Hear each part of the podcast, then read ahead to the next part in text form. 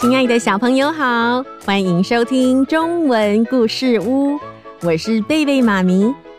小朋友，你们知道在台湾高雄市有一座很特别的山，外形很像被斧头削去了一半，大家都叫它半屏山。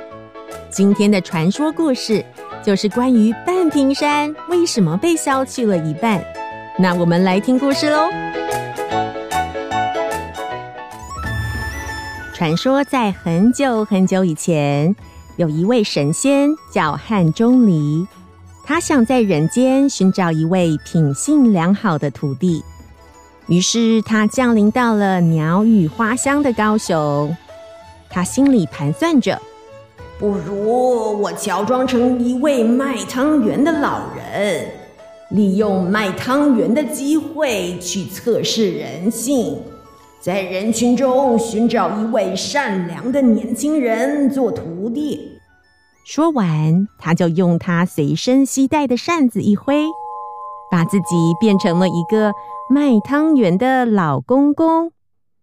哈哈哈哈！我现在只需要再变一些汤圆，就可以去市场里卖喽。于是，他再用扇子对着身旁的一座山。轻轻一挥，山的一侧就像被刀子削过一样，少了一块；而那些被削掉的泥土，就变成一颗一颗又圆又大的汤圆了。汉钟离推着汤圆的摊子，来到了附近的市集去叫卖：“来哟，又大又好吃的汤圆！”一粒一文钱，两粒两文钱，吃三粒不用钱哦！快来哦！来往的路人一听到吃三颗汤圆不用钱，纷纷往汤圆摊子挤去。太好了，有免费的汤圆可以吃呢！一次吃三粒不用钱，哎，那我多吃几次就赚到喽！甚至还有人很贪心。一连吃着好几个不要钱的汤圆，直到吃不下后，才心满意足的离开。一连过了好几天，汉钟离遇到的都是贪小便宜、想吃免费汤圆的人。正当他想放弃的时候，有位年轻人对他说：“老爷爷，我想和您买一颗汤圆。”年轻人吃完后，给了汉钟离一文钱，接着又说：“谢谢您，这个汤圆真好吃，请您再给我一颗。”吃完后，同样再付一文钱。汉钟离疑惑的问他：“年轻人，你怎么不和其他人一样，吃三粒就可以不用付钱啊？”年轻人回答：“老爷爷，您大老远来做生意。”总不能老让您做亏本生意哦！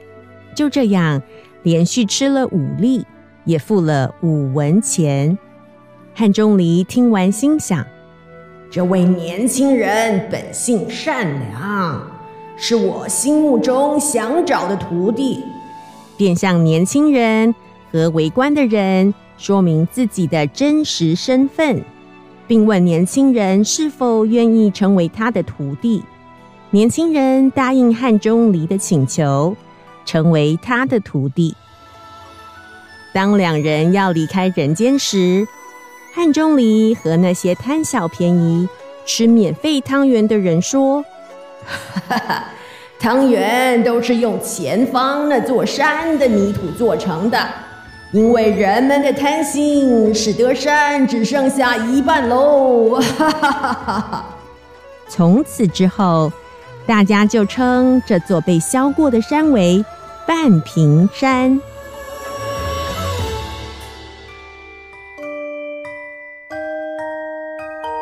亲爱的小朋友，如果以后有机会到高雄去旅游，不妨去半屏山走走，很有可能会遇到可爱的台湾猕猴。